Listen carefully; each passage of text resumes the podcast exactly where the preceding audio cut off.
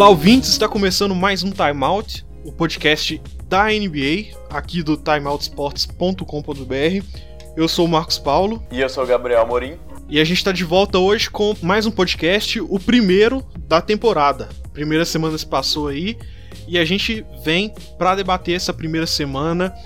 Nada muito empolgante, né, Gabriel? Primeira semana não é nada que vai digitar a regra do, da temporada.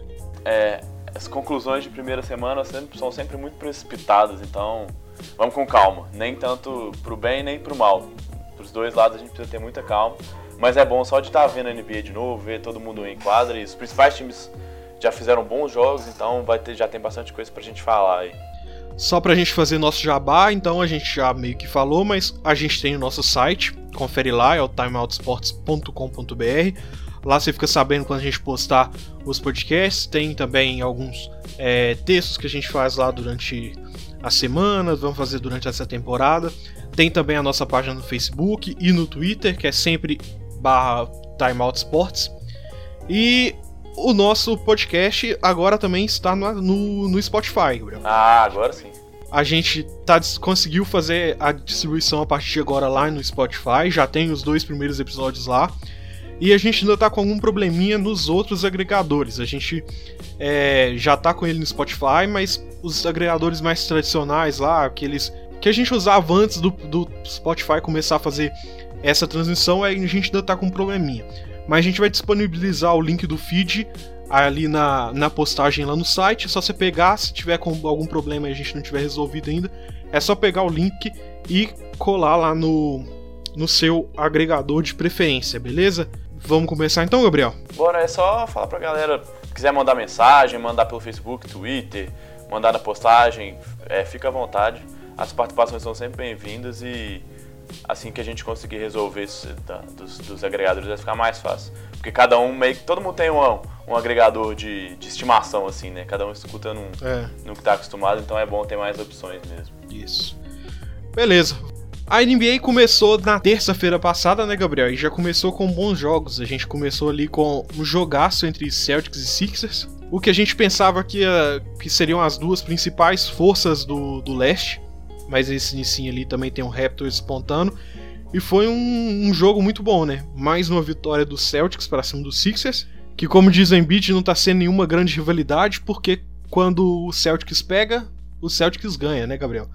Mas foi um bom jogo. A gente teve a volta do do Gordon Hayward, a volta do, do Kyrie Irving, e foi um time que muitas vezes, mesmo com a vitória, se mostrou um pouco desencaixado. Até porque esse time não chegou a jogar tão junto, principalmente no final da temporada passada, né, Gabriel? É, com o Gordon Hayward foi uma coisa de, sei lá, alguns minutos, né? Nem um quarto inteiro esse time jogou junto. É, Foram cerca de 5 minutos. É, e o Kyrie Irving ficou muito tempo fora, principalmente na reta final da temporada, que foi quando o time emplacou na temporada passada. É, então, isso que o Marcos falou, assim, realmente parece que falta aquele, aquele, aquele acerto fino, assim, aquele ajuste para que as peças se entendam melhor em quadra. Eu achei, por exemplo, o Kyrie Irving muito, né, tanto no, no, no jogo contra os Sixers também, contra os Raptors, ele foi é, demorou um pouquinho para engrenar e errando muito arremesso, às vezes forçando umas bolas para tentar entrar no jogo, sabe? Sim. E não foi tão bem assim. Então o Kyrie Irving foi um cara que me decepcionou um pouquinho. Porque o Gordon Hayward não foi bem, mas já era meio esperado, né? O cara ficou um ano sem jogar quase. Um ano sem jogar. Então... Mas a gente teve também o Ter que entrou bem, né? O Ter entrou e cumpriu o papel.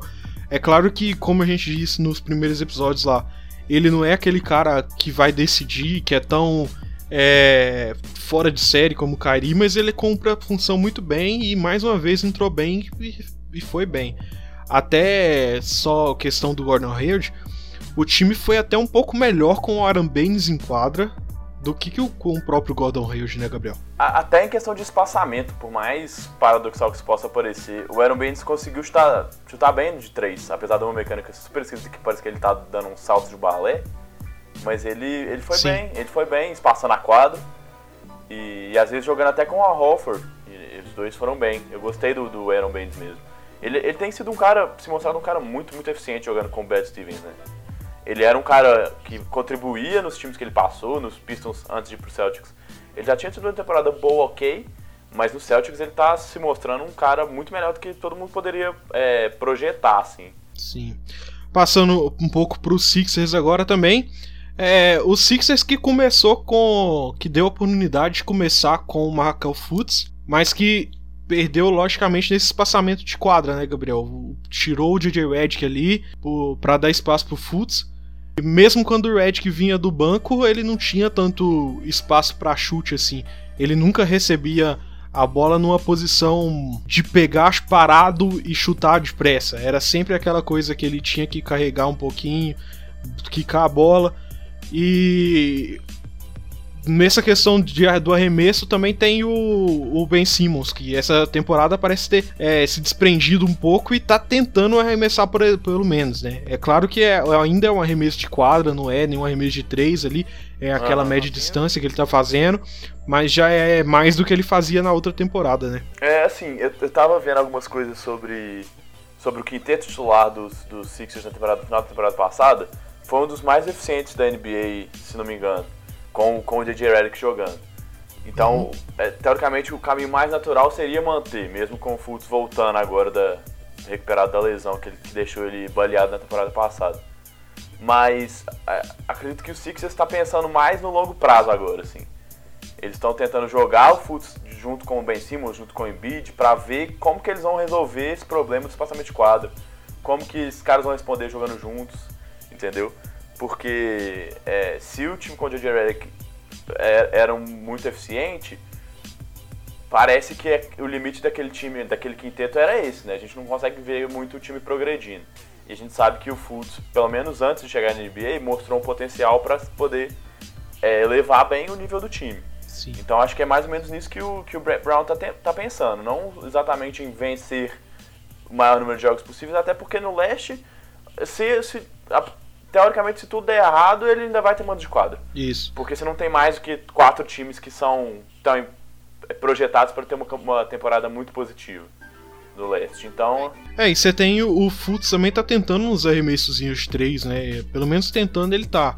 Eu não sei como que tá o aproveitamento dele ainda, mas tá indo, né? Já é um começo ele tentar tentar arremessar e tentar trazer uma, uma é, um pouquinho de espaçamento. Né? Assim, sempre, e outra coisa que é claro é interessante. Arremesso é, é mais importante. Mas às vezes você fazer os arremessos já cria uma ameaça de que você pode arremessar. É. E se você acertar uma. É, igual o, o próprio Embiid, né? O Embiid, ele quando ele abre, não fica ali, ele vai abrir pra linha de 3, você tem que marcar ele. Sim. Porque ele vai, você sabe que ele vai arremessar e o aproveitamento dele de, na linha de 3 é razoável.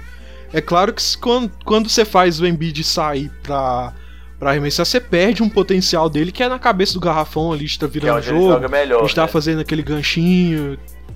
É. De estar tá perto da cesta, brigando por rebotes ofensivos também, é, né? Você falou do Markel Fultz, eu abri aqui. Ele realmente ele não tinha dado nenhum. não tinha feito nenhuma tentativa de bola de três na, na última temporada, né? E, e, ele já e ele tá com um, um acerto de 33% dos arremessos das bolas de três. Não é um arremesso da média da NBA, mas tá perto, não tá muito longe. Então. Mas para quem tinha esquecido como arremessava. É, pra quem, não, pra quem não conseguia arremessar, e assim, visivelmente a mecânica dele tá melhor. Ainda não é uma mecânica perfeita, mas tá muito mais uhum. parecido com a mecânica dele antes da NBA, de, de, de college e tal. Que era um, e é, ele nunca foi um especialista, mas ele é um, sempre, foi sempre um cara que arremessou de três. Tinha bons números, pelo menos. E, e era uma, bem a mecânica de arremesso Sim, dele é, é, feia, né? Não é a mais bonita do mundo, mas já tá bem melhor do que na, na temporada passada. Isso é, isso é visível. Só uma última coisa do Markel Fultz é que eu gostei de ver ele jogando junto do Ben Simmons também. É porque a gente sabe que o Ben Simmons é bom na infiltração. Ele é bom de passe e ele é bom de infiltração também. E com o Markel Fultz, ele tem espaço para fazer as duas coisas além da infiltração sem bola. Porque o Markel Fultz, ele carrega a bola muitas vezes e dá espaço pro Ben Simmons, ben Simmons fazer essa infiltração recebendo a bola na base da força, na base da velocidade e tem dado mais uma, mais uma opção pro ataque dos Sixers, né? Sim, a, a, a coisa que chamou mais minha atenção nesse primeiro jogo foi essa possibilidade do, Embi, do, do Ben Simmons, perdão, fazer o que você falou, né? Infiltração sem a bola. E ficar de, debaixo do garrafão e já receber a bola debaixo do garrafão. Que era uma coisa que a temporada passada não tinha. Ele puxava todos os ataques do time e aí ele tinha que filtrar com a bola. E aí muitas vezes a defesa, sabendo que ele não tem arremesso de três, já encaixotava ali perto do garrafão e dificultava muito isso, né? Então, Sim. isso é uma coisa que eu acho que pode ser importante. Até para diversificar um pouquinho esse jogo do, do, do Ben Simmons. Ele ainda é melhor carregando a bola, infiltrando com a bola, mas isso dá uma outra leitura para a defesa. A defesa vai precisar se preocupar com isso também. E, e se o, se o Markel Fultz começar, por exemplo, conseguir chutar de 3 com consistência, isso vai abrir mais espaço ainda, né? Porque a defesa Sim. vai ter que sair de dentro do garrafão para poder pressionar na, no perímetro e aí o Ben, o ben Simmons já pode receber com um pouquinho mais de espaço, tanto ele quanto o Embiid. Né? Pois é. Vamos passar pro falar um pouquinho de Raptors então, que quem falar e eu me incluo nessa que o Raptors não é um time melhor esse ano que ano passado, tá mentindo, né, Gabriel? Kawhi Leonard chegou, ainda não tá com todo aquele entrosamento, mas já é um time que parece que vai mais longe que o ano passado. Pelo menos não tem LeBron James para perder do Cavs esse ano, né? Ajuda, né? Não, é. mas, mas realmente, assim, é, é, é, o que a gente comentou, acho que a gente chegou a comentar até nas prévias. É, o time do, do Raptors era um bom time, tanto que foi o primeiro do Leste na temporada passada. Mas você via que o limite era mais ou menos aquele ali. O time ficou estava empacado em ser um dos melhores do Leste na temporada regular e, e sempre esbarrar em campanhas não tão boas nos playoffs, assim, né? Então a troca do DeRozan pelo Kawhi já adiciona essa qualidade técnica aí que saudável o Kawhi é com certeza um dos cinco melhores jogadores da liga hoje. Né? Hum. Então. É. Ah, o Toronto Raptors hoje é líder da, da Conferência Leste, não que isso signifique muita coisa com uma semana. Mas a gente tem também ali no Raptors o Kyle Lowry, que é um cara que ele tem forçado muito, né, Gabriel? Acho que para mostrar que ele pode ser o cara desse time, que ele que apesar da saída do DeRozan, ele pode contribuir bastante, ele tem forçado muito.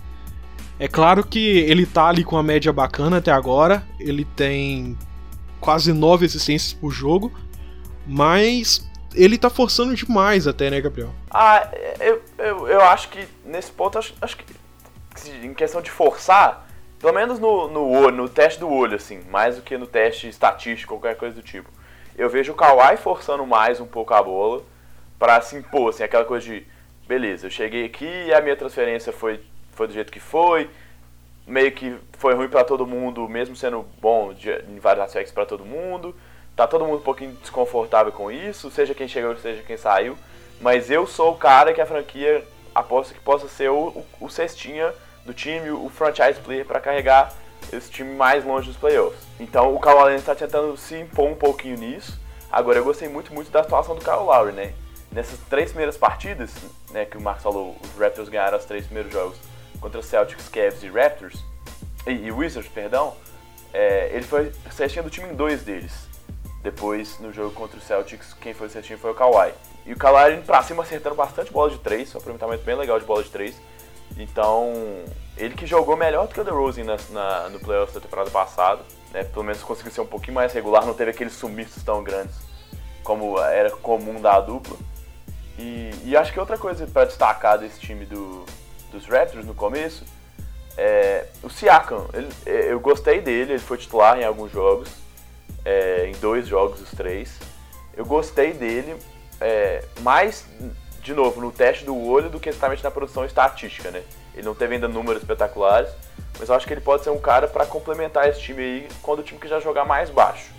Quando você não estiver enfrentando um pivô, pivô que você precisa botar o Valenciunas para jogar, como foi o caso contra o Celtics, por exemplo, que tem o Al mas o Al não é aquele pivôzão tão tradicional, ele jogou bem, eu gostei. Danny Green também, principalmente na defesa, é um defensor muito, muito bom ainda, apesar de nas bolas de três estar tá um pouquinho oscilante nas últimas temporadas, mas pode contribuir para uma defesa que já era muito boa.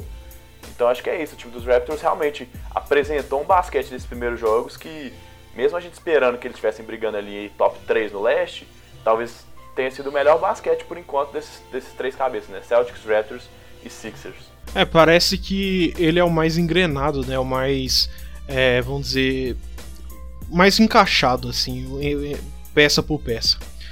Beleza, vamos só falar um pouquinho do, da, do outro lado da troca polêmica dessa temporada, que o Spurs parece ter se acertado bem também com o DeRozan. É, não vi grandes jo jogos inteiros do, do Spurs ainda, nesse início. Mas o, o, o DeRozan parece ter se encaixado bem no time do, do Popovich, né, velho? Eu acho que ele tá cumprindo um papel que o Spurs perdeu com, com a queda de rendimento do Tony Parker, talvez, né? De ter um cara que seja aquele armador que possa segurar bem a bola e, e resolver muitas vezes. É, ele, ele tem jogado bem mesmo, ele tá com uma média de 28 pontos nos dois primeiros jogos do Spurs. E, e, tem, e vai um pouquinho de conta com o que a gente já estava até meio prevendo um pouquinho, né? Antes da temporada começar com essa troca, assim.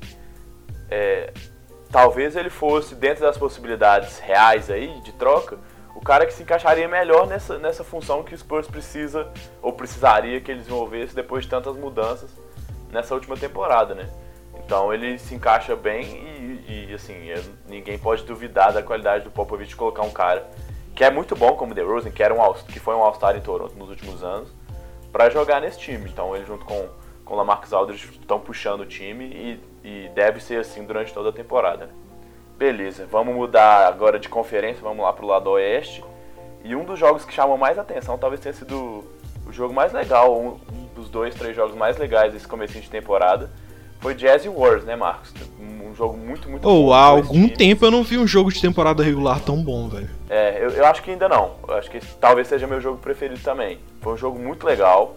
É, cara, como o Joe Ingles tá jogando bem, não só nesse jogo primeiro, como ele, como ele melhora a cada ano, super Sim. confiante, metendo. No jogo contra o Warriors ele meteu tanta bola de três assim, sem hesitar. Aquela bola de três no final do terceiro quarto foi sensacional, velho. Cara, é, o, o Queen Snyder, eu, eu, tenho que admitir que nos primeiros anos eu tinha um pouquinho de dificuldade para gostar do estilo dele assim, mas ele tem feito esse time jogar muito bem e ele tem conseguido desenvolver de uma maneira incrível os jogadores.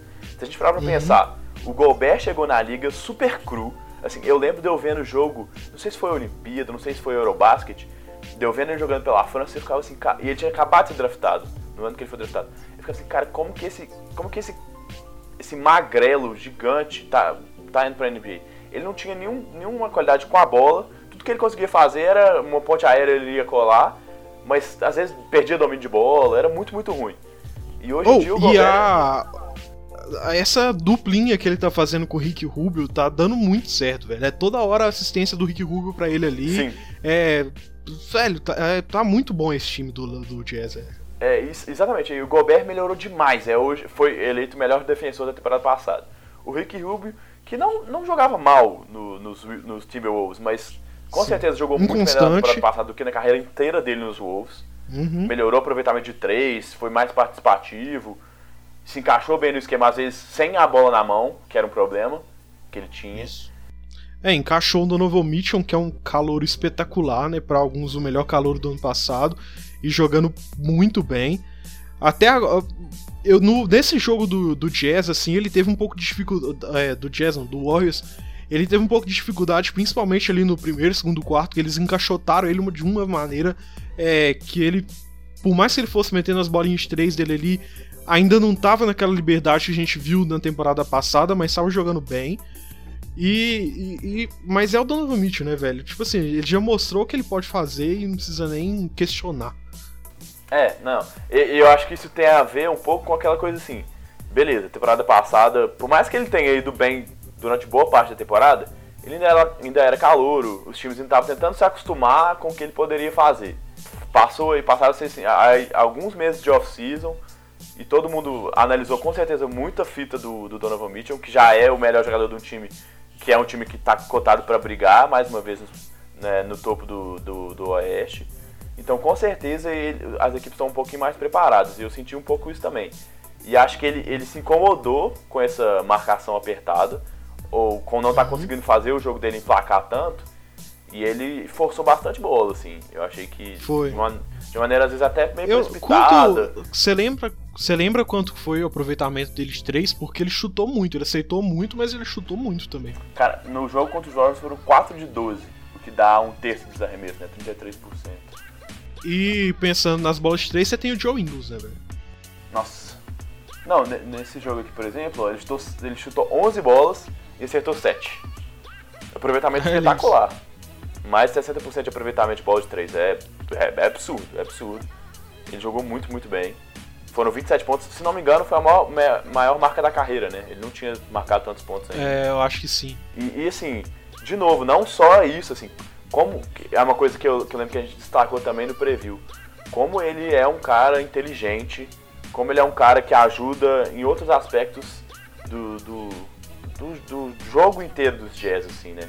Como ele é importante para essa, pra essa engrenagem rodar. Ele às vezes carrega bola, chama jogada, faz bloqueio, participa debaixo do garrafão, arremessa bola de três, espaça a quadra. Eu, eu gostei muito do Ingles no que eu vi nesse começo de temporada. É, e acho que ele deu um salto, mesmo já tendo jogado bem na última temporada, já deu um salto de qualidade. Vamos ele já conseguiu manter. Mas aparentemente é, o começo de temporada é bem animador. Sim. Só pra pontuar também um pouco, o Jay Crowder foi um cara que jogou muito tempo nesse, nesse jogo, tem jogado um tempo a mais nesse time é, do Utah esse ano. E é um cara que eu tô achando que, tipo assim, ele tá jogando melhor que ele jogou da temporada passada até aqui. Vamos pontuar que até aqui é cedo, lembrando. E é um cara que ele tá forçando muita bola de três à toa, né, velho? Não sei se você reparou isso, mas nos jogos que. no- do- nos minutos dele que eu vi, assim, era, era muita forçação de bola que, tipo, desnecessária, sabe? Ele podia estar ali, dar um passe ou tentar é, dar o passe, passar para receber, e mais não. Chegava a bola de três, ele chutava, muitas vezes com tempo de quadra, com a marcação chegando e desperdiçando muita bola, velho. É, isso é, isso é um erro também que acho que pode ter a ver com um pouco essa coisa dele, dele ter sido muito moldado pelo Brad Stevens nos, nos, nos, nos Celtics, assim, né? Tem um pouco disso. Às vezes você precisa chutar. O Celtics tem é, esses caras que eles precisaram chutar. E no, no Celtics ele tinha um papel muito mais relevante, apesar de, de, do destaque que você fez. Ele realmente tem participado mais do jogo nessa temporada, pelo menos nesses primeiros jogos. Mas às vezes pode ser isso também, assim, a coisa meio automática também, né? E que o time Sim. do Jazz, pe- pelo menos no quinteto titular, consegue equilibrar bem, né? Tirando o Donovan Mitchell em alguns jogos, que não é uma coisa que aconteceu na temporada passada inteira e não tem acontecido tanto assim. Em alguns jogos ele força bolas, mas é um time que trabalha bem, busca uma, uma, uma boa posição, um cara que está mais bem colocado para poder arremessar. Então é, é um pouco até um pouco até fora desse padrão mesmo. Mas eu, tá, eu tô, tô olhando aqui o aproveitamento do, do Jay Crowder, por mais que é, é, é, fique essa impressão no visual, chuta quanto tá o aproveitamento dele de bola de 3 nesses dois primeiros jogos dos Jazz nessa temporada. Uns 20%? 40%. 12%? 40%? 40%. Caramba. Tá com uma média de 5 arremessos tentados por jogo e, do, e acertos de 2. Então, assim, É, mas é aquele problema, então. Tipo assim, é- essas bolas que ele erra é sempre aquela bola que ele podia evitar, sabe? E, a, e Tava chegando a é- marcação, t- aquela bola que, tipo assim, você ainda tem tempo de pra trabalhar e, tipo, ele vai e chuta. É, é a ressalva que a gente precisa sempre fazer, assim. No basquete, e eu acho isso super positivo, as estatísticas hoje têm um papel muito, muito mais é, preponderante, tanto para as equipes quanto para quem faz essas análises, né? Mas o teste do olho também é muito importante. Então, assim, É, às vezes ele tá com um aproveitamento bom e, e- e isso, é, isso é super legal, tem que manter, assim, você tem que, para um jogador da posição dele, ter um aproveitamento de 40% é muito bom, você tá fazendo exatamente o que seu time precisa que você faça. Mas às vezes é o que você fala, assim, tem algumas bolas que acabam chamando muita atenção, pelo jeito que essas, que, que essas jogadas são, são forçadas até, né? sim. Porque às vezes está forçando uma bola, uma jogada e que poderia levar a um aproveitamento maior ou, ou que pudesse gerar mais pontos para o seu time. Então, apesar do aproveitamento estar tá, nessa casa dos 40%, eu concordo com você. Teve alguns lances que os dois, tanto o Jay Crowder quanto o Donovan Mitchell, estavam forçando um pouquinho bola. E acho que isso é uma coisa que, e não tem a menor dúvida que o Queen Snyder tem capacidade de trabalhar e que o Jazz vai melhorando assim aos poucos, porque é um time também que está muito entrosado, né? é, como a gente destacou. É, é o time que manteve a base. Se teve um time que manteve a base da temporada passada, foi o Jazz, né? Não só dos titulares, né? Dos reservas inteiros. É, saíram duas, dois jogadores entraram dois, se não me engano. É, dos, dos, só, dos jogadores que, que, que, até participam mais da rotação, só o, o, o Niang, que é um ala, que, que jogava pouco na temporada passada, mas Jay Crowder, é. Royce O'Neal, principalmente na parte, na parte final, né? Jay Crowder, Royce O'Neal, é, Alec Burks e Dante Jackson eram os principais caras de rotação, assim, sem dúvida. Então, tá, tá, tá aí, tá mantendo. É, é normal dar uma, uma, ter alguns jogos melhor, pior, melhores e piores, e... mas é um time super consistente e que tem me agradado. O banco do Jazz funciona muito bem, né? O, você pega nesse jogo do contra os Warriors, chegou uma certa parte do jogo ali que o banco do foi contra os Warriors? Acho que sim é, que teve uma parte ali que o banco deles, logo no final do meio dos terceiro quarto, assim, o banco do Jazz já tinha feito 42 pontos, 41 pontos, enquanto o banco do, do, do, do, do Warriors tinha feito 19. Então, o, mostra que o banco deles está funcionando tão bem quanto o, o quinteto Sim. titular, né? É, e uma coisa, assim, você, só aproveitando esse gancho que você fez do banco dos Warriors, talvez seja pelo menos nesse começo, é, a questão é que o time dos Warriors precisa melhorar mais, né? A gente viu muito, muito veterano, muito cara que, que tinha uma produção até consistente saindo do time, principalmente os caras de banco, e muito garoto tendo que assumir essas funções. É, o próprio André Godala ficou fora do, desse jogo, não jogou. Então, assim, é, é, é, é o sexto homem do time, né, o Igodala. Então você o, você viu caras como o Kevin Looney participando bastante, o McKinney, o, o Queen Cook. Então, assim, e, e, e, surpreendentemente o Jordan Bell nem jogou nesse jogo, né? Nem jogou isso. Que é um cara que eu, eu gosto muito. É, é mas o Warriors tem, tem pivô aleatório para dar e vender e fazer funcionar em qualquer tipo de jogo, né? Então. É, a gente tava comentando. Vai ter jogo isso, que eles não vão é, entrar. Exatamente. A gente comentou isso no preview e comentou um pouquinho antes da gente entrar para gravar aqui. É, o Damian Jones tava me surpreendendo, assim. Aí é outro cara que o teste do, do, do, olho talvez valha mais do que os números. Ele ainda não tem números muito bons, até porque é um, é um time que tem as quatro estrelas que tem uma produção, um volume muito, muito grande, então ele vai arremessar pouco mesmo. Mas eu gostei dele, assim, acho que ele, nesse estilão pivô grandalhão, né? Como tem ele, tem o Damian Jones e o Kevin Looney nesse, nesse, nesse elenco hoje dos Warriors, e o Jordan Bell como um cara mais baixo, mais ágil, assim. Eu gosto mais dele é. do que do Looney, apesar do Looney ter tido números até um pouquinho melhores assim, de ver o que ele está fazendo. Ele, ele, se movimenta mais. Saiu algumas vezes para marcar os jogadores no perímetro e não acho que ele fez tão feio, que é uma coisa que é fundamental hoje. Assim, a gente viu o quão essa troca de marcação é uma tendência dos times. É, então eu gostei do que eu vi do Damian Jones. Acho que pode ser um cara que pode contribuir aí. Uhum. Mas a gente falou de forçação de bola de três e eu só queria destacar aqui que como o Rockets tem forçado bola de três, né? Eu critiquei muito isso na temporada passada. Claro que não aqui nos podcasts, porque a gente estava em hiato. Mas o Gabriel lembra de eu falar muito isso porque o Rockets forçava muita bola de 3 e eles perderam muitos jogos na temporada passada por causa dessa forçação de bola de 3. E até agora o Rockets tem repetido esse feito. O jogo deles contra o Warriors, terceiro quarto, quarto eles forçaram muita bola de três ali no início e muitos erros seguidos e consecutivos e, e não pensaram em parar de, dessa forçação e tentar uma outra jogada. É, Você falou Warriors, mas era, é contra os Lakers, né? Isso, me desculpe, Warriors não Lakers. É, foi, mas sempre nessa forçação de barra ali, nessa forçação das bolas de três. É, é, a gente falando de, de bola de três, assim, não dá pra gente esquecer o jogo. Foi o jogo 7, né? Da, da final de conferência do Oeste ano passado. Que os Isso. Rockets erraram 27 bolas de três seguidas. Uhum. É, é, é, foi assim que o time chegou onde é. Esse é, é, é um dos pilares desse time. Mas bola de três pode ser o que te, que te faz vencer, mas pode ser a sua cova também, né?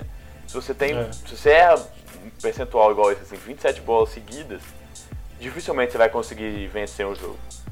Ah não, velho. Você viu que não tá caindo, dá uma parada, vai, esfria o jogo, depois você volta a tentar. Não fica nessa forçação seguida, seguida, seguida. Não dá a hora, vai chegar uma hora que não dá. É, agora, esse jogo contra os Lakers é. Foi, foi toda uma história à parte, né? Fora um jogo que, que já tinha um clima meio de. de jogo importante, assim, de jogo decisivo, porque era estreia do LeBron em casa, contra um time dos Rockets que tinha perdido o primeiro jogo e jogando muito mal na defesa contra os Pelicans. É, tomou 143 uhum. pontos, foi, é, tomou mais pontos do que em qualquer jogo é, da temporada passada em, que não foi para prorrogação, né? Descontando a prorrogação. Então é um time que já vinha de certa forma meio pressionado, foram 131 pontos, perdão, contra os Pelicans. Isso. Mas é um time que já vinha super pressionado. É, então os, os ânimos estavam bem esquentados e deu no que deu, né? Naquela super confusão no final do jogo que todo É, a confusão ali começa muito por uma forçação de barra do James Harden que vinha desde o início do jogo, né? É. Não, eu já tava, eu já tava perdendo a paciência com o James Harden de tanto que ele forçava falta nesse jogo, velho. Tava chato já, de toda hora era aquela forçação. Teve uma bola em cima do do Kyle Kuzma, velho, que era uma vergonha o tanto que ele colocava falta. Ah, não, é. E, e, e, e olha que a gente já tá, de certa forma, acostumado, né? Porque o James Harden já. É. Não, é um mas tem hora que, que é tanto que a gente saco, velho. E a, a, a, arbitragem também nesse ano não tá lá. Não sei, eu nesse início de temporada eu já perdi a, a paciência com a, com a, arbitragem algumas vezes, assim, de marcação de falta boba. Que não precisa, velho, paração de bola, paração de jogada toda hora, velho. Sim, aquela. aquele mínimo é, encontro, encontro, assim, o, a arbitragem já tá parando o jogo, sabe? Deixa o jogo correr, velho. É, isso, isso é uma coisa que até a, a própria transmissão americana tava destacando, assim. Eles estavam abrindo precedentes para algumas faltas que estavam sendo marcadas com pouco contato, que evidentemente no, no, mais pra frente no jogo espagou tanto para um lado tanto para o outro, assim. Porque quando você começa a marcar, você, você cria, você estabelece um parâmetro, né? E aí eles marcaram muita falta, realmente foi um jogo que teve muito. Foi parado toda hora e o James Harden é, é aquela coisa, né? O cara joga demais, mas parece. Você tem aí os números de quantos é, lances livres ele fez aquele jogo? Cara, Se eu não me engano, foram 15. Acho, é, ele, for, ele, ele, teve 15 arremessos e acertou 11. Olha isso, velho. Sabe? 15 lances livres. 15 arremessos, são 7. É, além dele, o Chris Paul. Pelo menos. Olha só, o Chris Paul teve mais 9. É, é o Chris Paul forçou muita bola, forçou é, bola. muita falta também. Forçou bola. É, os, os, Rock, os, Rockets tiveram 30 lances livres tentados contra 18 dos, dos, Lakers nesse jogo. E aí deu no que deu, que é o seguinte, vamos lá, vamos só fazer um... Vamos recapitular. Fazer uma narrativa assim é, aí, contando, é, conta aí. É, o James Harden vai para um contra-ataque e sofre a falta do Brandon Ingram, que não concorda com a... Com, vamos dizer com a reclamação do James Harden ali, né, Gabriel? É, ele vai, foi... chega a reclamar um pouquinho com o árbitro. É, ele tá muito depois com a vira... marcação da falta também, né? É, mas foi falta. Não tem por que falar, foi falta. Ele não mas... assumiu a posição, aquela sim, coisa, sim, sim. falta. Acho que foi falta, mas esse lance é mais um, um catalisador do que necessariamente um. Sabe, tipo assim, o cara tá é, tá de saco vem... cheio do James Harden o jogo inteiro reclamando Isso. de falta. E, e foram aí... muitas pra cima do Brandon Ingram, né? O Brandon Ingram, ele também apanhou muito na, quando tava atacando lá, é, então os Rockets tentaram explorar muito o Ingram e, e, o Kuzma também, né? Nessas trocas com o James Harden. É. Que, que são caras que são mais novos, né? O Kuzma tá indo só pro segundo ano dele. Que caíam direto nessa, nessas tentativas do James Harden. Que é um cara que sabe, que conhece muito bem a regra e toda hora ele faz o movimento certo para cavar, digamos, a falta, né? Que acaba é. irritando mesmo os adversários. Mas segue, aí, segue a história. Nisso, eles tiram. O pessoal tira o Brandon Ingram do lugar, dali do meio da, da confusão e tal. Só que Stephenson, fica aquele bololô vale, ali, vale Lance Stephenson. O Lance Stephenson tirou o Brandon Ingram da confusão. Isso, é. Não, quando você vê que o Lance Stephenson no meio, tirando alguém. É, é, tipo o Felipe Melo que quer ajudar na briga, mas tá separando a confusão, Exatamente. sabe? É tão. É. tão anormal quanto. Aí tá, tá saindo ele Lance Stephenson, Lonzo Ball e ficam lá atrás LeBron James, é, Carmelo Anthony, Chris Paul e Rajon Chris Rondo. Paul e Rajon Rondo. Quando de repente o Rajon Rondo dá uma cuspida na cara do do Chris Paul. É, eu... Até no momento eu até achei que quem tivesse sido era quem tinha babado ali era o, o, o Carmelo, porque tem uma câmera que mostra logo após o Carmelo lambendo os beiços, assim, então parece que, tipo, opa, fiz merda ali e tá tentando esconder. Aham. Mas não, outra câmera mostra que certinho o que é o Rajon Rondo que faz a merda ali. E nisso, o Chris Paul já chega com o dedo na cara do Rajon Rondo, que vem revidando com um soco. E de repente começa o- a, a porradaria ali. Já volta o Brandon Ingram socando a cara do Chris Paul, né? Ah, não, e, e assim, na câmera do jogo, a gente. é, A câmera, na hora que essa confusão começa, a câmera tá acompanhando o Brandon Ingram, né? A gente só vê É. o jogador todo mundo virando pra trás e, e- e tentando ver, entender o que tá acontecendo. E de repente a gente só vê o Brandon Ingram correndo, indo pro meio do bolo e acertando. Mas ele dá um soco no, no, no Chris Paul. Ele não, não pega tanto, mas ele tenta acabar com a, com a cabeça do Chris Paul. Ele Ô, mas cá pra nós, o soco do que o Rajon Rondo dá no Chris Paul é bonito. também pegou bonito, né? Foi, um- foi uma esquerda boa ali, viu? O Rajon Rondo já até sai de quadra, ele nem espera, né? Nem espera a decisão do árbitro, ele já sabe, ele sai fora já e nem fica. Já sabe a, a merda que ele fez, né? É, Mas eu fiquei pensando, a gente tem uma briga recente aí no futebol, que é o Cruzeiro e Palmeiras, e eu tava pensando no Sassá nesse meio aí, hein? Nossa. É, o, o menino ia fazer um estrago bom, hein? O soco que o Sassá dá no Mike ali é tipo o Rajon Rondo do Chris Paul ali. Não, e aí e, e dá, dó, dá dó até dos coitados dos seguranças. Os seguranças não são pessoas pequenas, né? Mas, Ué, mas são uns velhinhos assim, né? Tipo, É, são não, bem mas- menores que a galera que tá em quadra, velho. cara, Tipo, só tem nego de mais de 2 metros de altura, tudo os monstros, um partindo pra cima do outro, os seguranças ficam assim, pelo amor de Deus, para com isso aí, senão não vão aguentar não. Tanto que a, a briga só acaba mesmo porque LeBron James puxa pra um lado, o, o time do Rockets e, e consegue puxar o Brandon Ingram com os caras do Lakers pro outro, e aí separa Ah, a o briga. Lance porque- Stephenson sai puxando mais um ali. É. Porque se, se dependesse dos segurança, coitado, os segurança não ia aguentar, não.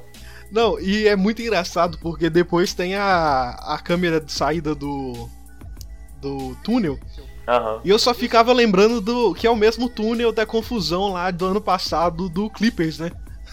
Exatamente. Da, do, do Rockets Então, tipo Clippers. assim, é, se um se encontra com o outro ali, aí era o Rockets naquela, naquele jogo também, É, né, ué. velho? Então, Foi o Rockets que quem levou pra treta foi o Chris Paul porque jogava nos Clippers e sabia lá o É, caminho secreto lá. o caminho. É isso aí, velho.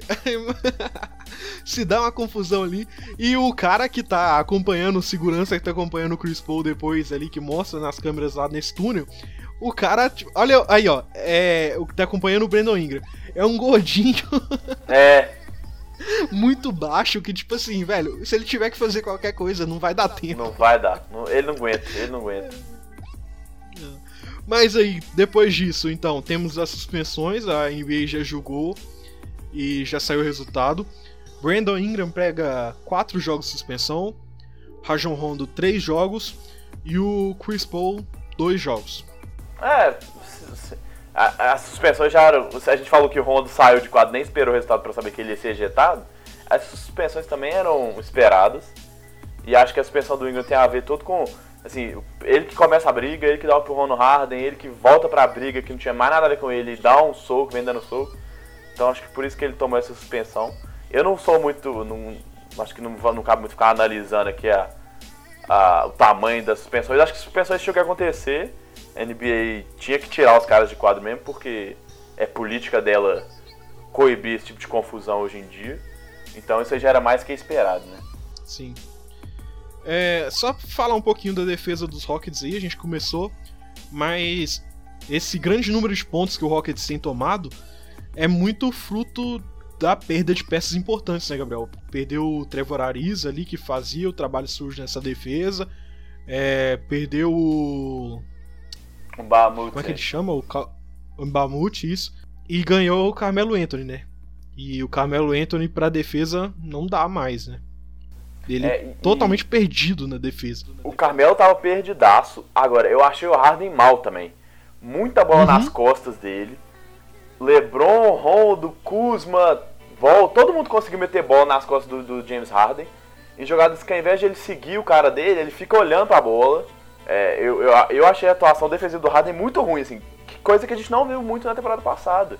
Ele sempre foi um cara que teve pouco esforço na defesa, mas ele tava conseguindo equil- equilibrar bem e usando muito o corpo dele pra defender no post-up ali o que muitas vezes funcionou. Mas quando o Lakers. E, e olha que o Lakers não é um time que trabalha super bem a bola ainda, né?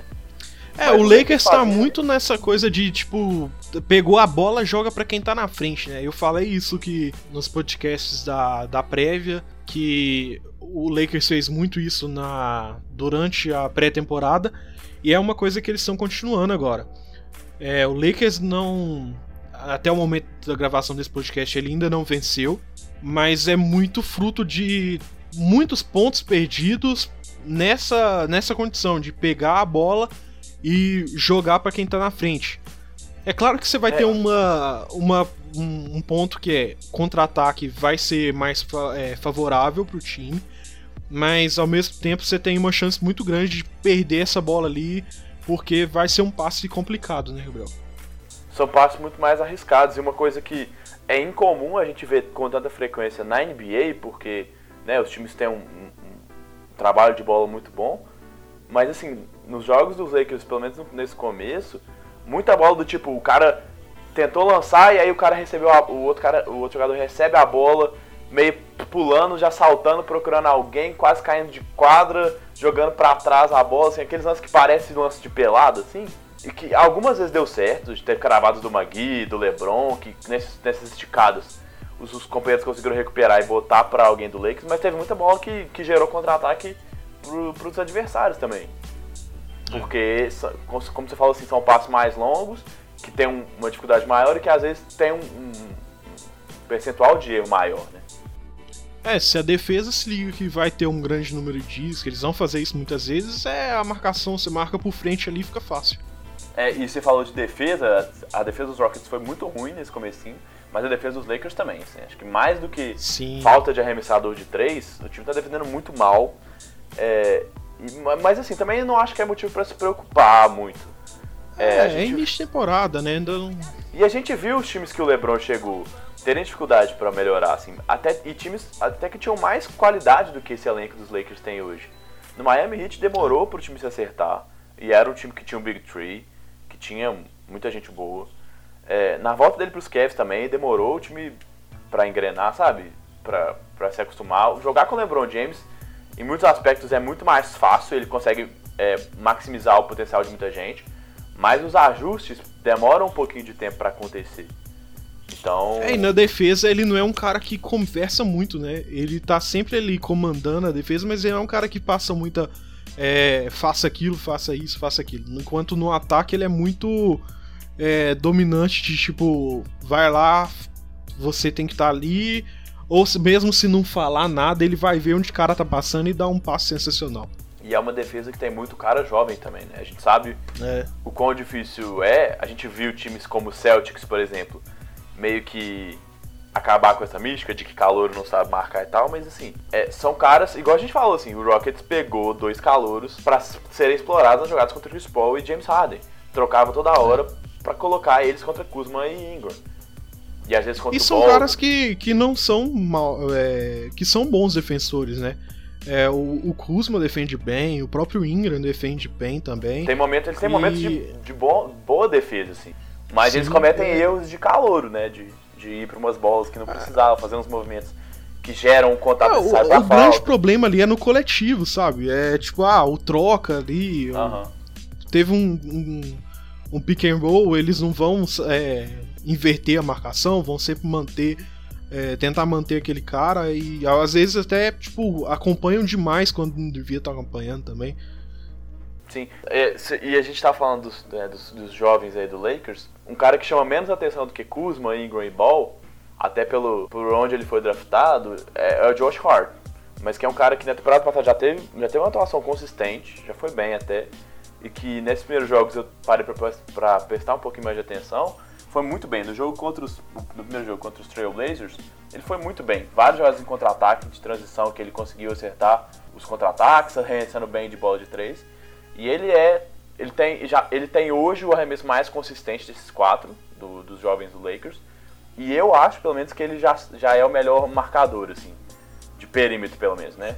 Ele tem, ele tem um Sim. frame bom, ele tem um, um porte bom para marcar caras, às vezes, da posição 3, assim. E ele é bem ágil, assim, na defesa talvez um pouquinho mais inteligente do que Ingram e Kuzma, por exemplo. Então eu gosto dele. É, ele é um pouquinho precipitado no ataque, igual a gente pode perceber. Teve um lance outro é, no, nesse jogo contra o Rockets mesmo.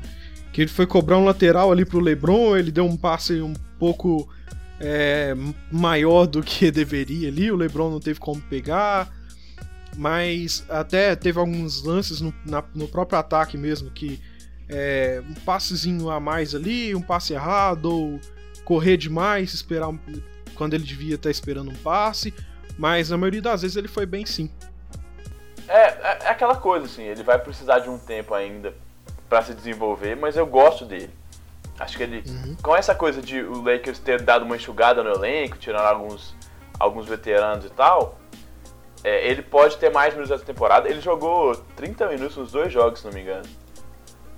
27 minutos no é, primeiro jogo e 30 minutos no segundo. É uma minutagem boa. Jogou mais do que o Magui, por exemplo, tem alguns minutos. E, e o Caldwell Pope não, não, me convence muito. Acho que ele não foi muito bem. Várias bolas em que ele estava na zona morta para arremessar sozinho e ele não consegue colocar a bola, não consegue converter os arremessos. Então, assim. Fora que é o seguinte: o Caldwell Pope ele prega ali na zona morta, tem hora e fica, né, velho? Mesmo que ele perceba que ele não vai receber, ele fica ali e não, não sai. Ele não, não movimenta de jeito nenhum, não dá opção. É muito estranho ele. É, eu gostava mais do começo dele nos Pistons, mas acho que ele não conseguiu dar a, progress, a fazer a progressão que ele precisava na carreira dele. E então, é, eu não vejo. Bom, na temporada, na temporada passada, acho que ele não mostrou muito isso, assim, ele ficou muito mais por precisar ter um arremessador no time. É, não acho que se ele, se ele não melhorar muito, acho difícil que ele, que ele faça parte dos planos de longo prazo dos Lakers. Mas, de novo, é primeira semana, sem, sem desespero. O Lakers não é o pior time do mundo. É, e também né, o Raptors não vai ganhar de todo mundo, enfim. É, tem que ter um pouquinho de ponderação nessas análises de primeira semana. Assim. Só pra gente finalizar o Lakers aí, a gente ponderou muito durante a pré-temporada aí quem seria o armador titular do Lakers, né? Seria o Lonzo Ball, seria o, o Rajon Rondo. E desses últimos jogos eles têm jogado alguns minutos juntos, né, Gabriel? Tem sido até um pouco interessante. Mas outra coisa bastante interessante nos minutos que eles é, jogam juntos é que o LeBron tem ficado muito com a bola na mão no, enquanto eles estão juntos e carregando a bola e tentando armar as jogadas, né? E às vezes até outros jogadores, assim, que, que não seriam.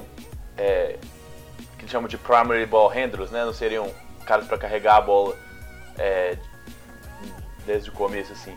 Agora, o, o, o, Lonzo Ball me surpreendeu. Ele começou errando os dois primeiros arremessos de três. Sim. Mas depois sim. ele emplacou logo quatro. Aí depois ele voltou ao normal, errou mais dois arremessos. Mas, é. apesar da mecânica ainda estar tá feia, ele acertou. Teve lances de airball horríveis, assim, horrendos. Uhum. Ele, ele chutando de três, partindo do drible, com a bola, ainda tá, ele ainda é muito fraco. Mas em situações paradinho, paradinho equilibrado, ele tem, ele tem arremessado bem até. É, é, é vai ser fundamental para um time que já não tem arremesso. Se um cara que, que vai, vai ter muitos minutos essa temporada, é, mais um cara tiver um aproveitamento positivo de, de bola de três, como é o caso do Lonzo Ball, vai ajudar bastante esse time. Beleza, vamos passar para frente porque a gente falou mais do que a gente esperava já sobre o Lakers. Garramos aqui no Lakers. E vamos falar um pouquinho de Jimmy Butler, né? A troca ainda não foi confirmada, a gente ainda não sabe o que vai ser feito. E o Jimmy Butler vem jogando, né? Pelo menos já jogou um jogo, foi. É, não foi nem relacionado para o outro. Mas no jogo que ele jogou foi contra os Mavs, né, Gabriel? Ele é, jogou não, ele não, muito. Ele não jogou contra os Mavs, jogou contra os Cavs e contra os Spurs. Isso, ele foi muito bem nos isso. dois jogos. Contra o, os Cavs, eu acho que ele fez 31 ou 33, 33 pontos, pontos, isso, 33 pontos. E contra o Spurs, 23 pontos. E jogando bem, dando assistência. E quem olha o jogo e não sabe das tretas, acha que não tem acontecendo nada lá no, no, no Timberwolves, né? Pois é, durante o jogo esses, é, parece que os caras conseguiram, sei lá, meio que maquiar isso, né? O Jimmy Butler, igual o Marcos comentou comigo assim, às vezes tava metendo bola e cumprimentando o Wiggins e tal, como os caras fossem melhores amigos, assim. Então, a gente já viu algumas declarações de que dono dos, dos Wolves já garantiu pro Jimmy Butler que essa troca vai acontecer. E é meio que por isso que os, que os outros caras também meio que aceitaram, sabe? Tipo assim, não, beleza, isso aí até conseguirem resolver a situação e tal, mas assim, é, fica evidente o quão ele é o melhor jogador desse time. Sim. O, o Carl Towns essa temporada, velho, não vem me agradando até aqui, velho. Eu não, não sei, não sabe, não é aquela coisa que ele poderia ser. Não tá, tá mostrando todo futebol, todo futebol, todo, todo o basquete que a gente espera dele não, sabe? Não sei se você, acha, você concorda comigo. É, ele, ele mas, parece um sabe, tá parecendo meio que. E acho que um, é. uma coisa que, que um pouco que corrobora com essa história é assim: o melhor jogo dele foi o jogo que Jimmy Butler não jogou. Isso. Claro que ele teria mais volume e tal, mas assim, é, de longe foi a melhor atuação dele. Nos primeiros dois jogos ele teve e... 8 pontos contra os Spurs, que é uma marca bizonha para um cara do nível dele. E, e, depois, no jogo contra os Mavs, ele conseguiu fazer 31 pontos. Arremessando bem de quadra até, 9 de 16, colocando 4 bolas de 3. Então, assim, é, parece mesmo que as coisas entre, principalmente o, o, o, o Towns e, e, o Butler, as coisas não são muito boas. Porque o Wiggins é, é meio assim, meio blazer o tempo todo, assim. A gente já entendeu que ele não é esse cara tão intenso quanto a gente gostaria que ele fosse. Só uma, uma curiosidade desse jogo do Mavis aí, contra o Mavis, né? Que o Jimmy Butler não jogou. É, o Carl Anthony Towns foi pro lance livre. E a torcida do Mavis começou a gritar o nome dele, do, do Jimmy Butler, durante o, o arremesso. E o Carl Anthony Towns errou o arremesso. Então tá sentindo muita pressão ali do Jimmy Butler nas costas. Né? Pois é. Então a gente passa para frente enquanto essa novela de Jimmy Butler não se resolve, ele segue jogando. É, inclusive, vai jogar daqui a pouco. A gente está gravando agora na segunda-feira, então tem jogo do, do Timberwolves daqui a pouco. Mas vamos para frente. Vamos passar um pouquinho dessa primeira semana dos calouros, né, Gabriel? É, a gente já começou ali com um jogo muito bom que punha frente a frente Phoenix Suns e Dallas Mavericks, o calouro número 1 contra o calouro número 3, DeAndre Ayton contra Luca Doncic. Um jogo que foi muito bom pro DeAndre Ayton, nem tão bom assim pro Luca Doncic, né, Gabriel? Exatamente, assim, o DeAndre Ayton teve a melhor partida dele até agora jogando esse jogo contra os Mavs. Teve bastante participação, foram 30 e... não, quem fez 35 pontos foi o, o Devin Booker, que, que foi a primeira vez numa uhum. estreia do Suns, desde o Leandrinho que alguém marca mais de 30 pontos. Mas o DeAndre Ayton teve 18 pontos, é, 10 rebotes, 6 assistências, uma roubada de bola e um toco. Ele mostrou quanto, quanto ele pode ser efetivo nos dois lados da quadra, acertando a maior parte dos arremessos dele no ataque, ainda contribuindo muito na defesa. Ele é um cara que tem esse potencial.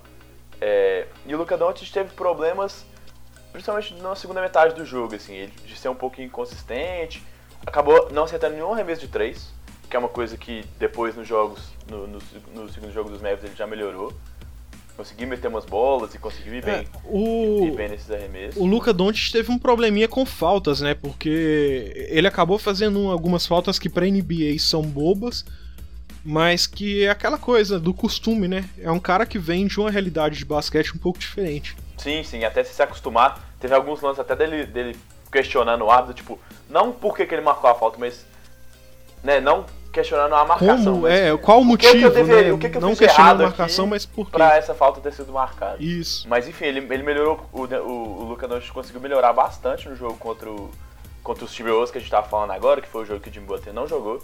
Foi cestinha do time, com 26 pontos, participou super bem, e, e ele é um cara que, eu tava comentando com o Marcos também, assim, ele tem alguns lances, assim, de visão de quadra, a visão de quadra dele é um negócio espetacular, principalmente com o cara da idade dele. É. E lances que lembram muito caras tipo Chris Paul, que são armadores super consolidados na liga, que, que sabe, desenvolveram por muito tempo que ele consegue replicar muitas vezes. Então. Ele tem uns passes que me lembram o Mano de Noble, velho, sabe? Aqueles passes que ninguém uh -huh. espera, assim, tipo. Acho, acho que tem a ver também com essa coisa assim de meio que escola europeia também, né? A gente sabe que a formação é. da escola europeia é um pouco mais generalista nessa coisa de os caras jogarem em várias posições e tal, que a escola americana é muito assim, você é um cara grande, você vai ser o pivô, você é um cara baixo, você vai armar o jogo, você é um cara mediano, você vai ser ala e precisa arremessar de três, enfim. Fica tentando é, um pouquinho mais encaixotado e a gente vê casos, por exemplo, do Anthony Davis que porque demorou muito a crescer e jogou muito tempo como armador, porque era mais baixinho. Por isso que ele tem essa qualidade de bater bola, por exemplo. Mas que não é uma coisa comum de se é. treinar tanto nos Estados Unidos. Então essa, essa coisa da escola. É, é, a gente sabe que o Dinobre não é europeu, mas ele, ele passou muito tempo na Europa. Tem, passou, é. Tem, ele tem foi essa... draftado, foi pra, foi pra Europa depois que voltou. Exatamente. Então é, a escola sul-americana se assemelha mais com a escola europeia também nessa formação de atletas, assim. A gente vê muita gente jogando é, em várias posições também. Então o Doncic, por ter passado por times tão fortes e ter jogado na seleção, ele, ele é um cara que tem um, um nível de leitura de jogo realmente muito acima assim do que a gente espera e consegue fazer coisas que de uma maneira mais completa do que um calor normalmente consegue fazer, né? É, e é claro que ele é muito jovem e a gente não vai cravar o que vai acontecer. Mas se tem um calor dessa safra que a gente espera muito e que pode se esperar muito, é ele que tem condições de fazer tem muito. Tem um potencial para chegar e ser, né? A gente vê caras igual o DeAndre Ayton que é muito, são é. muito atléticos e tal, Marvin Bagley, por exemplo, foi a escolha número 2. O, o, próprio Jaron Jackson Jr., foi a, a escolha logo depois do Doncic. Mas às vezes a gente não vê aquele, aquele, aquele fator X, né? Aquele algo a mais que a gente vê num cara quando a gente acha que quando a gente vê que vai que pode ser uma super estrela. E acho que o Don't talvez seja o cara que mais tenha isso mesmo. Só para finalizar essa passagem pelo Don't também, tem uma outra coisa que é a, as jogadas do Mavis, elas eram melhores quando o Don't fazia a chamada, né? Quando ele carregava a bola e coisa que não aconteceu tanto no primeiro jogo. É claro que é, claro que é chamada do técnico e tal, mas é de se, é de se observar. Quando ele carrega, carrega a bola, o time vai um pouco é, mais organizado e tem uma, uma finalização melhor do jogo. E outra coisa desse Mavis também é que o, o DeAndre Jordan é tudo aquilo que a gente imaginava, né, Gabriel? É, falando só um pouquinho do, do, do treinador, a gente sabe, só um parênteses mesmo, a gente sabe que o Rick Carlisle é um cara super controlador, principalmente nessa questão de chamar jogadas. Então eu não acho que vai ter muitas oportunidades, tantas assim, em que o Doncic vai ter essa liberdade de chamar. A gente viu muitas vezes o, o próprio Dennis Smith Jr., quando eles estavam jogando junto, tirando o Doncic da armação para vir fazer a jogada porque o Carlisle estava chamando.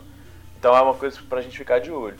E, e é assim, o DeAndre Jordan não é a máquina de, de, de melhores momentos, aquele cara que vai enterrar na cabeça de todo mundo, sem um cara como o Chris Paul, por exemplo ou sem um time tão arrumadinho, né? Um time dos Mavericks que ainda está em desenvolvimento, a gente vê que ele apresenta umas falhas assim que chamam um pouquinho a atenção, né? Sim. Beleza, vamos passar só para falar um pouquinho de outro jovem que está surpreendendo, que é o Trey Young. Trey Young é o terceiro calouro em 20 anos a fazer 35 pontos e 10 assistências em um jogo. E a dúvida que fica é: será que o Trae Young vai me fazer assistir jogos do Hawks, velho? Porque se continuar nesse ritmo, é, vai atrair muita atenção. Ah, já vai ter uma ótima oportunidade essa semana. O Hawks vai passar pra. Né, nos Estados Unidos é pra TV Nacional, que é uma coisa super rara. São, são poucos jogos que tem essa transmissão nacional. E aqui no Brasil também vai passar, né? O jogo da ESPN. Vai. Então. É, e você falou que dos, dos, é o terceiro jogador nos últimos 20 anos. É, fala para todo mundo aí, quem são esses, esses dois caras, além do, do Trey Young? É só, somente, somente Steve Curry e LeBron James. Se você pegar na história, ainda tem um, um carinha que não jogou nada ali, que é um tal de Allen Iverson. Ninguém, quase ninguém lembra, é. né? Que também se enquadra nesse, nesse seleto grupo. É, os três últimos calouros a conseguir essa marca são caras que foram, assim, é, jogadores geracionais, né? MVPs, caras é, tirando o, o, o, tadinho do Iverson, coitado.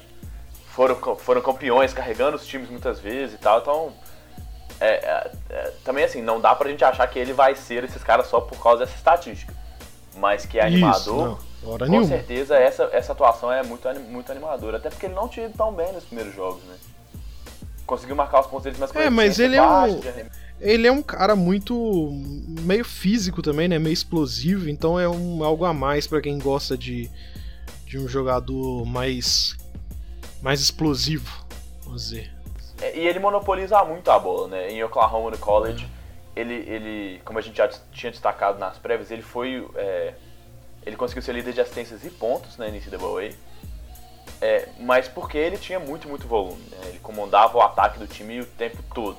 É, ainda, ainda tá nessa coisa de não ser um cara tão eficiente, que hoje em dia é fundamental você ter uma eficiência muito boa. Mas ele mostrou que tem potencial para isso.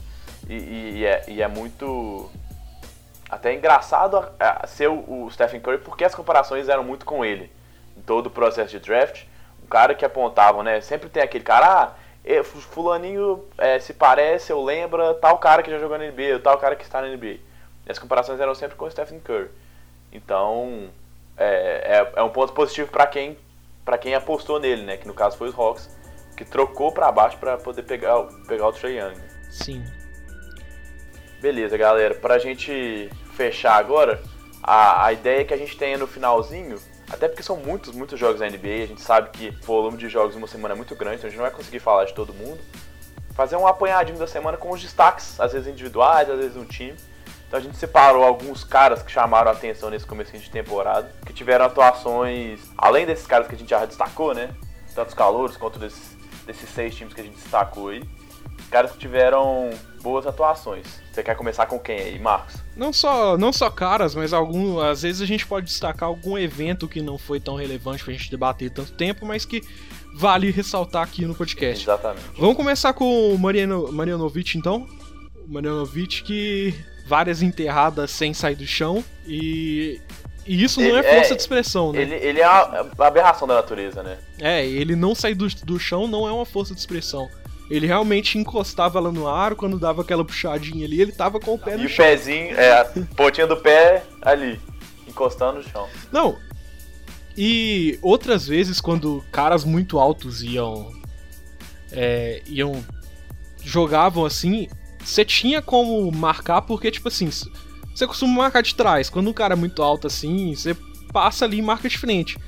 Mas o Marianovic não sei o que estava acontecendo. Era toda a bola pelo alto ali, ele pegava, ninguém conseguia marcar nem por frente, nem por lado nenhum, sabe? Era muita bola, aquela ponte aérea, vamos dizer assim, que ele não saía do chão é, praticamente, né? É isso mesmo. É, é, fica o destaque pelo. O, o já é por si só uma figura muito muito divertida, assim, né? Que chama bastante atenção. Sim. Inclusive o lance dele com o Tobias Harris lá, o bromance que eles têm.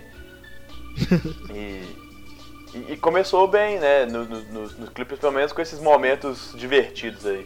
Pois é. Vamos então agora pro Kemba Walker. Kemba Walker que tá ali, é, é o cestinho da NBA até agora. E, é, e tá batendo um recorde de bola de 3 nos três primeiros jogos da temporada, né, Gabriel? É, foram 19 bolas convertidas de 3. Como o Marcos falou, ele assistiu a temporada com 106 pontos nessa primeira semana. Uma média de 35, 35 pontos. É, a gente, né, rapidinho aqui, a gente comentou que ele era a alma desse time dos Hornets e ele, e ele parece ter melhorado, né, pelo menos nesse comecinho, um pouquinho mais, né? Se a cada ano ele vinha progredindo e se muita gente já fazia vista grossa pro quão bem ele estava jogando, principalmente na última temporada, que foi a melhor temporada da carreira dele. Esse ano ele parece ter vindo para para chegar dando voadora no lustre, para mostrar para todo mundo que ele é sim um dos melhores armadores. Então ele ele começou muito muito bem e, e destaque aí para ele nesse começo de temporada, né? Sim. Beleza, vamos passar pro Steve Curry agora. O Steve Curry que se tornou o sexto maior cestinho de três da história da NBA. Passou ninguém mais, ninguém menos que Paul Pierce. Paul Pierce tinha 2.143 bolas convertidas e agora o Steve Curry tem 2.144. E o, nessa temporada tem tudo para passar muito à frente, porque Jamal Crawford tem, tem 2.153. São 9 bolas de diferença ali só. E o Kyle Cover, por mais que ainda esteja jogando, tem 2.214. E o Kyle Cover passa menos tempo em quadra que o, que o Steve Curry, né, Gabriel? Então tem tudo para passar aí. E para passar pelo menos dois ainda nessa temporada. É, e, e assim, a, a, idade também que ele consegue fazer isso. O Curry tem o quê? 30 anos? 29, se não me engano a idade que ele tá, já tá atingindo agora os top 6, mas daqui a pouco vai atingir o top 5 de bolas de 3 da história da NBA, é, é uma coisa que chama muito, muita atenção. Não, ele tá. Ele bateu o top 3. O o top 6 agora, mas em um jogo ele consegue bater o top 5, né? Ah. São 9 bolas de, de diferença aí. É, uma Curry, semana, que já fez 12 em um jogo. Ele vai passar o Jamal Crawford. Talvez até essa temporada dê passar até o Jason Terry, né? 2.282. O Curry já teve temporada aí de mais de 200 bolas de 3, então. Fácil. É. E a gente sabe que ele tem talento para isso, né? Sim. É, não, é isso mesmo, Marcos. É, pra gente fechar agora esses esse nossos destaques aí das primeiras semanas, é, nós sempre falamos de Nikola Jokic, né? Que já que acabou de receber uma sessão contratual gigante dos, dos Nuggets. É o melhor jogador desse time. É um dos melhores pivôs da NBA, assim. E teve um jogo sensacional contra o time do Phoenix Suns. Ele anotou um triplo-duplo sem errar nenhum arremesso de quadra. Foram. E não foi qualquer triplo-duplo. Sensacional, né? Foram 35 pontos 12 rebotes, 11 assistências, 4 roubadas de bola. Com 3 bolas, isso, com 3 bolas de 3 na conta. Além dele, o único cara que já tinha marcado 30, é, mais de 30 pontos, é, né, sem errar nenhum arremesso no triplo-duplo, era ninguém mais, ninguém menos do que o Will Chamberlain. Só. Que é um, só. é um cara mais ou menos que já jogou por aí, né? Só. Que é o, o Will Chamberlain, pra quem não sabe, é o cara dos 100 pontos no jogo. É, foi, um, foi, um, dos principais jogadores do, do, do, da década de 60, ali, 50, 60, 70, da década de 60 e 70, perdão, da NBA. Era um pivô super dominante, fazia muito, muito ponto. É. E além disso era. Jogou ali com, no Sixers, uma... jogou no Warriors. Quando o Warriors ainda não era o Warriors, é, né, Gabriel? Era, era, acho que era Los Angeles Warriors, alguma coisa assim. E era uma figura. Não, era. Ah, era isso mesmo. É, e era uma figura que, além de ser um craque dentro de quadra, era uma figura super. É, que chamava muita atenção fora da quadra também. Ele tem a história de que ele diz que já dormiu com mais de mil mulheres aí na vida. Então ele, ele o Will Chamberlain também é um cara super legal. Quem não conhece a história dele vale a pena dar uma, dar uma pesquisada e, e alcançar um feito do Will Chamberlain, que é um cara que tem um recorde que nunca vai ser quebrado de 100 pontos no jogo. É, não é para qualquer um, né? ainda mais um recorde desse. O Jokic realmente se mostrando como um cara que hoje é, é um, um dos dois, três pivôs mais fenomenais no basquete hoje. E que pode fazer Era de tudo, Philadelphia né? Warriors, que é quando ele jogou lá, velho. Exatamente. E depois foi San Francisco Warriors. Isso mesmo, é isso mesmo. Beleza. A gente vai ficando por aqui então. Semana que vem a gente volta com mais um podcast de NBA, com mais uma semana da temporada. Essa semana fique esperto aí porque ainda tem mais um podcast no feed que é sobre a NFL. Vamos, é o primeiro podcast nosso sobre a temporada da NFL, fazendo um balanço de tudo que rolou até agora, o, o que esperar do, dos próximos jogos e tal, como que está sendo o andamento da temporada, né, Gabriel?